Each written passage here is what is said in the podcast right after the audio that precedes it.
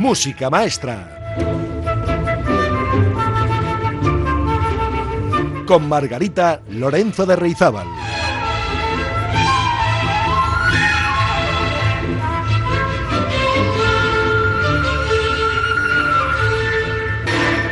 Hola, hola, bienvenidas, bienvenidos a un nuevo programa de Música Maestra. Estamos ya el programa número 152 y hoy vamos a hablar de una obra que es un icono del sinfonismo romántico y que es nada más y nada menos que los cuadros de una exposición de Modesto Mussorgsky. Eso sí, la escucharemos y la analizaremos hoy desde la orquestación realizada de esta obra pianística por Maurice Ravel. Bueno, la obra Cuadros de una exposición fue escrita por Mussorgsky en principio para piano en 1874 y orquestada por Ravel en 1922. Se estrenó la versión orquestal el 19 de octubre de 1922 en París bajo la dirección de Sergei Kusevitsky. En Moscú el estreno fue en 1874. ¿Y por qué? ¿Por qué escribió Mussorgsky una obra y la tituló así, Cuadros de una exposición? Pues porque justo aquel año tuvo lugar en Moscú una exposición de pinturas y proyectos arquitectónicos del artista ruso Víctor Hartmann, fallecido un año antes y además íntimo amigo de Mussorgsky. En esa exposición se mostraban obras de un grupo de jóvenes artistas, además de Hartmann, tiraban a la creación de un arte puramente ruso, del que estuviera eliminada cualquier influencia extranjera. Mussorgsky tradujo musicalmente esas pinturas en unos términos bien diferentes a lo que en el resto de Europa se consideraba por entonces como música programática. El resultado fue una colección de piezas para piano titulada como cuadros de una exposición, partitura que fue recibida con enorme estupor por un público que no acertaba a descubrir el enorme talento de este compositor genial, aunque muy criticado por sus excesos alcohólicos, que le impedían, al parecer, una mayor y mejor concentración creativa. Músicos como Rimsky-Korsakov y Glasunov, del grupo de los cinco, rusos dedicaron grandes esfuerzos para suavizar las asperezas musicales de la producción de Mussorgsky, en base a rectificar e instrumentar unas partituras que paradójicamente han resultado ser mucho más completas, vehementes e imaginativas en su aparentemente ruda versión original. Cuadros de una exposición, al decir de los musicólogos, es un fascinante caleidoscopio pianístico que ilustra una serie de cuadros con una ilimitada imaginación y un milagroso poder expresivo. En realidad los cuadros de Mussorgsky son un verdadero ejercicio de imaginación. La escritura pianística de Mussorgsky es brutal. Es cierto, quizás ruda, con bastantes pasajes antipianísticos que, bueno, pues que dificultan mucho su ejecución. La verdad es que eh, Mussorgsky no tenía ninguna pretensión para adaptar los efectos perseguidos a las posibilidades del instrumento. De hecho, como les he dicho, la partitura es endiablada para interpretarla al piano. Durante mucho tiempo esta obra fue un tema de experimentos orquestales, Muchos intentaron orquestar esta pieza para piano. Sin embargo, hacía falta un gran maestro que configurase todas las intenciones que parecen ocultarse en la versión pianística de Mussorgsky. Y ese gran maestro se encontró en la persona de Maurice Ravel, uno de los más grandes orquestadores de toda la historia de la música. Ravel acometió la orquestación de dicha obra a comienzos de 1922 y el resultado, amigas y amigos, fue uno de los más brillantes ejercicios de orquestación que nunca se hayan realizado y es partitura obligada e imprescindible para cualquier estudiante de composición y orquestación. Ravel no se contentó con el buen hacer del trabajo de un especialista, sino que cimentó una labor propia de un orfebre musical. Conservó la composición original de manera casi intacta, con tan solo unas mínimas alteraciones que necesitaba para mantener el equilibrio general de la obra. La versión orquestal es a día de hoy una de las grandes piezas del repertorio sinfónico de cualquier orquesta que se precie y es muy apreciada por todos los públicos. Bueno, es preciso señalar que han sido muchos los compositores, aparte de Ravel, que han hecho ejercicios de orquestación de esta obra. Entre ellos, por ejemplo, el célebre pianista Vladimir Askenazy, que hizo su propio arreglo orquestal en 1982. Y en los comentarios del CD donde la grabó, Askenazi afirmaba haber encontrado imperfecciones en la orquestación realizada por Ravel, motivo por el cual realizó su propia y definitiva versión, según él. Bueno, sin comentarios a esta opinión de Askenazi sobre la orquestación de Ravel. Pues si les parece, les voy a contar cuál es esa orquestación que empleó Ravel para los cuadros de una exposición. Escribió la obra para dos flautas, pícolo, tres oboes, corno inglés, dos clarinetes, clarinete bajo, dos fagotes, un contrafagot, un saxofón alto, cuatro trompas, tres trompetas, tres trombones, tuba, dos arpas, timbales, bombo, platillos, celesta, caja, xilófono, campanas, gong chino, triángulo, carraca, látigo y toda la sección de cuerda al completo. La obra dura alrededor de 32 minutos. Pues vamos ya sin más demora a escuchar todos los movimientos orquestales de estos cuadros de una exposición, explicándoles cada uno de ellos. El primer movimiento, el tema inicial, se titula Promenade. Es expuesto por la trompeta solista y contestado por una fanfarria de metales. Sobre este motivo se incorporan las cuerdas y el viento madera, complementando y desarrollando el tema. Bueno, pues este tema va a ser cíclico a lo largo de toda la obra. De hecho, el Promenade describe el deambular del autor por la galería donde se muestran los cuadros. Y cuando pasa de un cuadro a otro, ese paseo del espectador entre ambos cuadros está referido musicalmente con el tema inicial, con este Promenade. El motivo es esencialmente ruso y presenta numerosas variaciones cada vez que se presenta.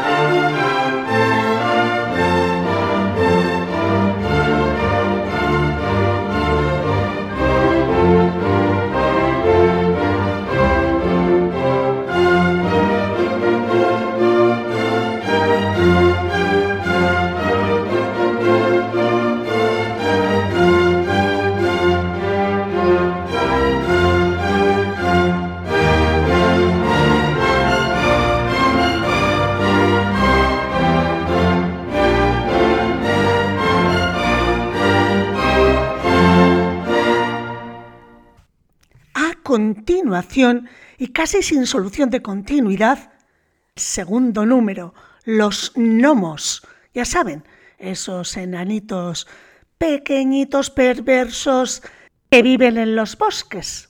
Está escrito este movimiento en tiempo vivo y representa a un enano cojuelo moviéndose de manera grotesca. Al menos eso era lo que estaba pintado en el cuadro de Hartmann un rápido motivo en las cuerdas, contestado de forma escalonada por las maderas, un gran protagonismo de la celesta da paso a un segundo tema amenazador, expuesto por las maderas y al que se contrapone el primer tema con violentas pausas.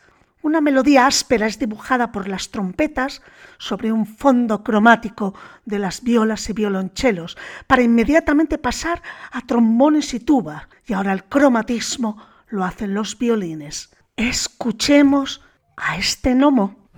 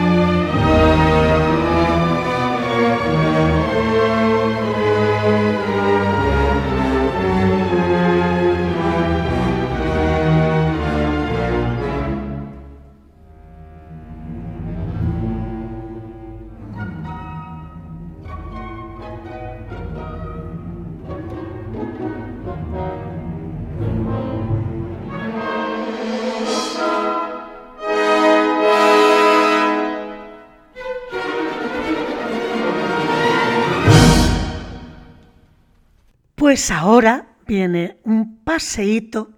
Después de este promenade que vamos a escuchar ahora, viene el cuadro titulado Il vecchio castello, el viejo castillo. Bueno, pues en este promenade que vamos a oír ahora, es la trompa quien expone el motivo, en diálogo con la madera, y cuando llegamos al cuadro del viejo castillo, se representa un paisaje italiano nocturno con un castillo y un trovador que canta una serenata al pie de una de las ventanas. Es música expresiva sobre un ritmo ostinato y persistente de la cuerda grave centrado en la nota sol. Y aquí el saxo declama una de las más bellas melodías jamás compuestas. El saxo representa el canto del trovador. Tras una respuesta de la cuerda con sordina, de una magistral evocación poética, el tema pasa por la flauta y finalmente el saxo retoma el motivo cantabile con una inesperada escolta aguda de los contrabajos y se acaba con un acorde en de las cuerdas. Escuchemos el promenade y seguido el viejo castillo. Thank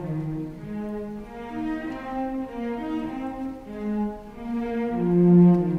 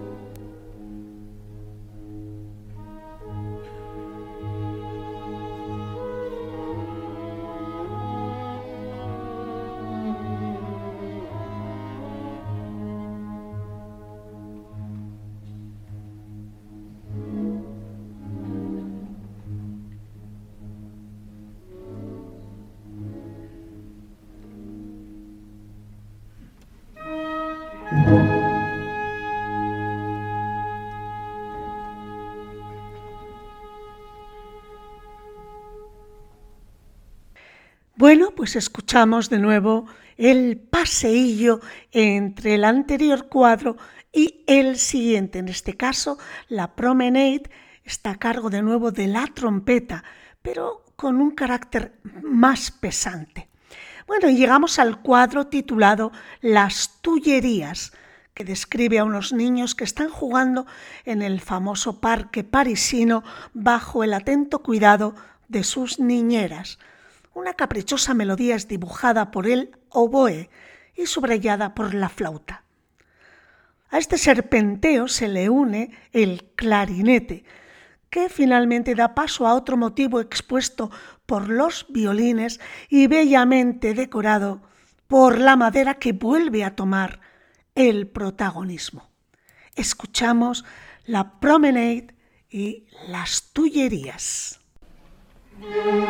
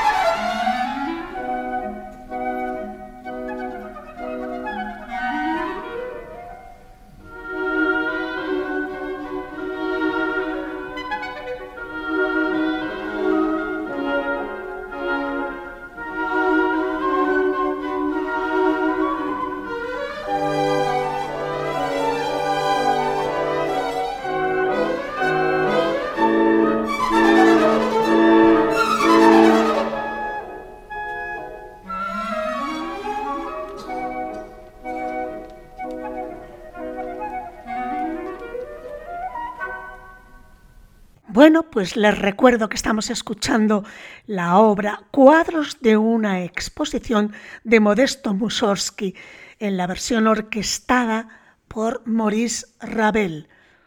La grabación que vamos a escuchar y que estamos escuchando en el programa de hoy es de la orquesta de la Gewandhaus de Leipzig, dirigida por Kurt Masur. Bueno, pues habíamos dejado detrás las tullerías y ahora viene otro cuadro titulado Vidlo. El cuadro representa una enorme carreta polaca tirada por un par de bueyes. El tema es angustiosamente pesante y es presentado, atención, por la tuba solista, bajo un ritmo martillante de maderas y la sección grave de las cuerdas. Tras unos inquietantes dibujos en la cuerda, la orquesta toma el tema principal en un poderoso crescendo acompasado por los timbales y la caja. Nuevamente la tuba recoge el tema del principio para ir cerrándose poco a poco en pianísimo.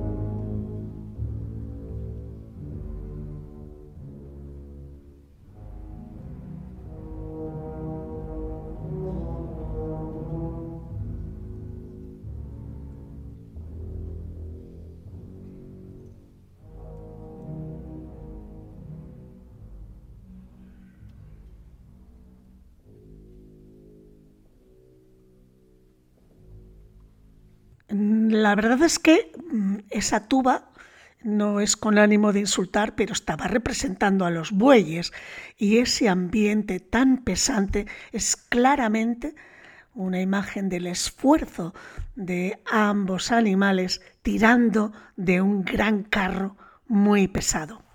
Bueno, pues viene de nuevo un paseíto, un promenade para pasar al siguiente cuadro de la exposición. El promenade de este momento es ahora expuesto por las flautas, clarinetes y oboes, en un clima mm, que adquiere cierta tensión, con oscuros acordes de los metales y el paso a modo menor del tema. El cuadro siguiente, el baile de los polluelos en sus cascarones, bueno, el título creo que lo dice todo. El cuadro retrata los divertidos movimientos de unos polluelos recién nacidos. Se sucede con trinos disonantes en los violines, complementado por el oboe y luego la flauta. La orquestación de este breve número es un auténtico prodigio.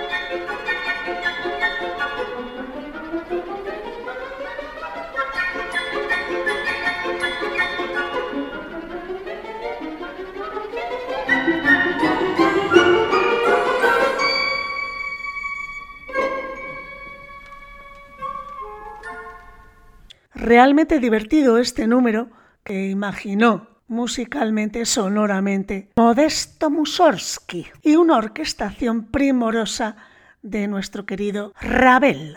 Bueno, pues pasamos del baile de los polluelos a Samuel Goldenberg Schmuile, que es un cuadro que representa un diálogo entre un judío rico y otro pobre.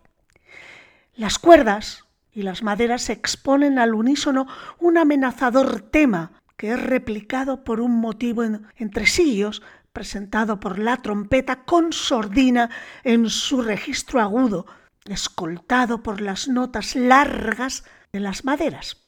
Bueno, tras una doble escala ascendente y descendente, la trompeta martillea un incesante ritmo sobre el que se acopla de forma magistral el cargante tema del judío rico en las cuerdas. Un pasaje de inquietante calma. El número termina con un unísono orquestal. Vamos a escuchar este diálogo entre el judío rico y el judío pobre. A ver si consiguen distinguir qué parte de la música corresponde a quién. Thank you.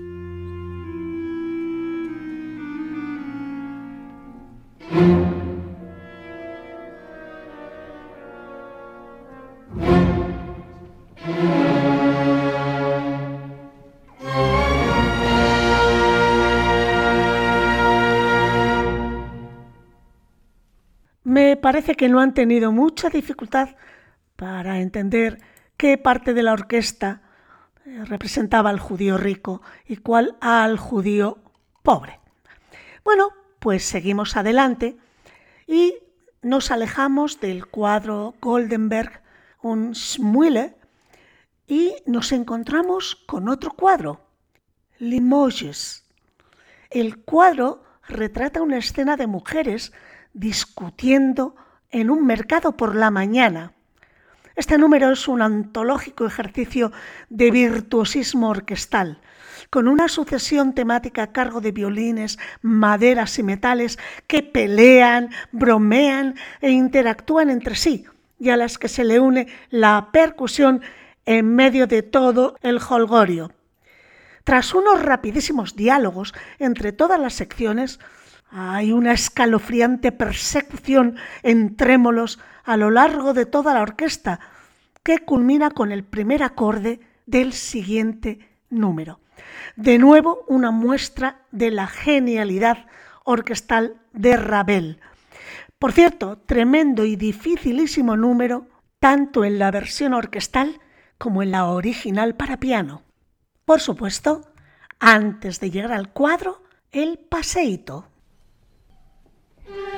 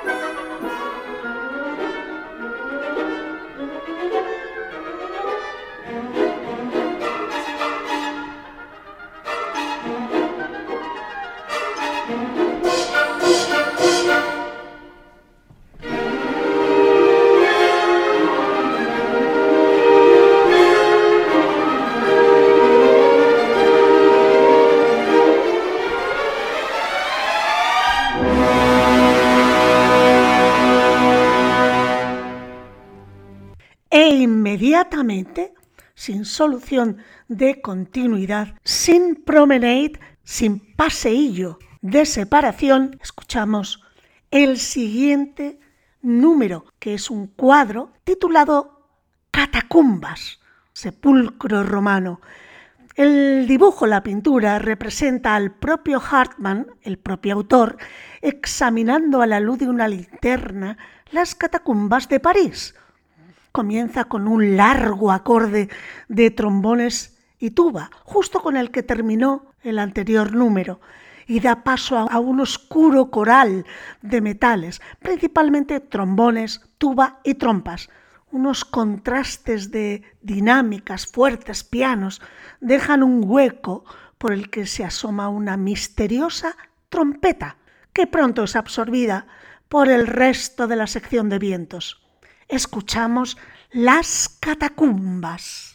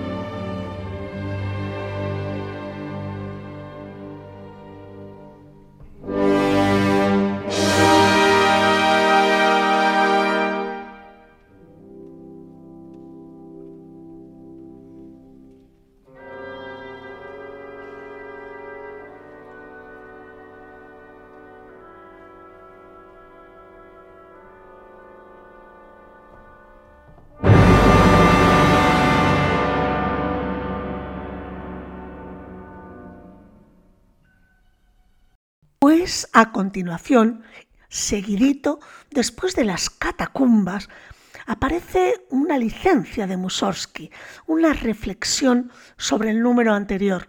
Se titula Cum mortuis in lingua mortua, que quiere decir algo así como hablando a los muertos en la lengua de los muertos.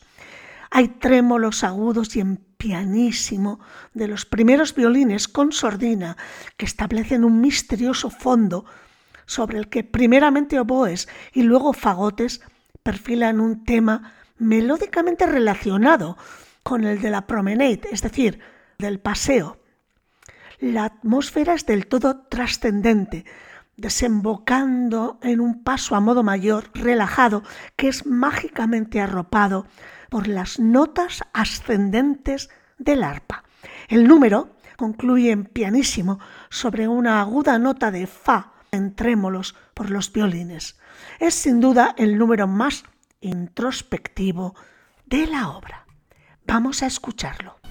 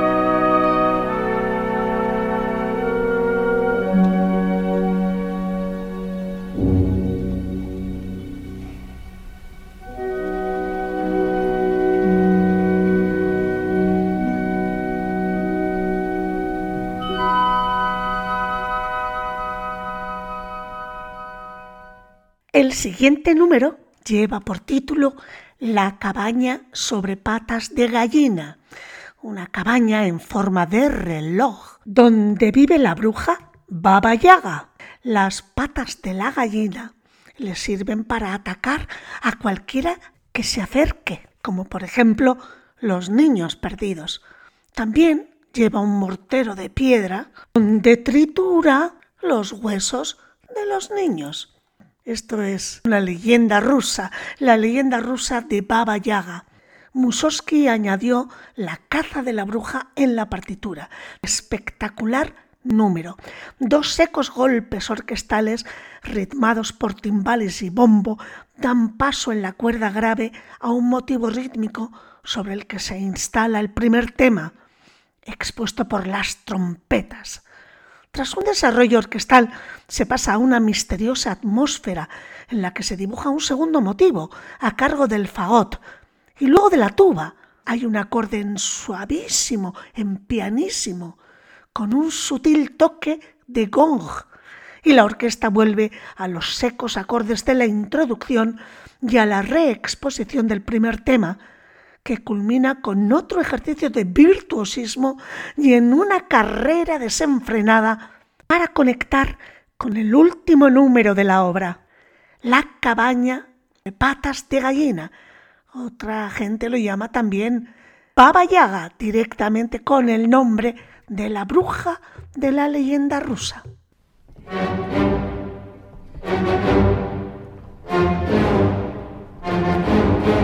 Música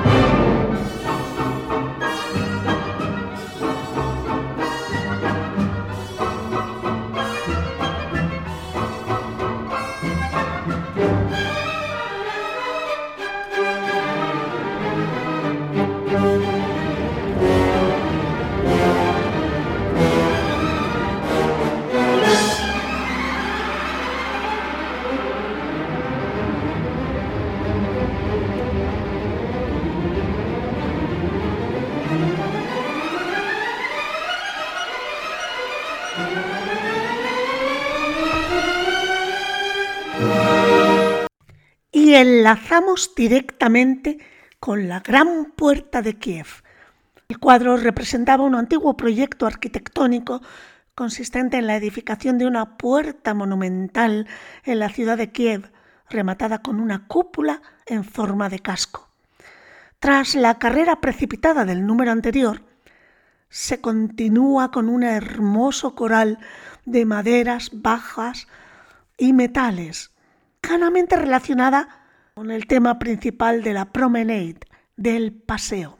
Se suma a esto la cuerda y la percusión en un ambiente solemne y glorioso.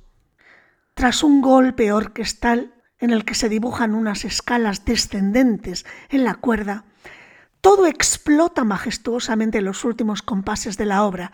Es toda una orgía sonora con gran protagonismo de la percusión. La conclusión de los cuadros de una exposición con este número no puede ser más brillante.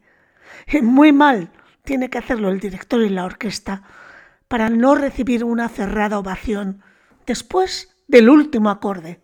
Escuchamos, amigas y amigos, este final de los cuadros de una exposición de Modesto Mussorgsky en la orquestación magnífica de Maurice Ravel.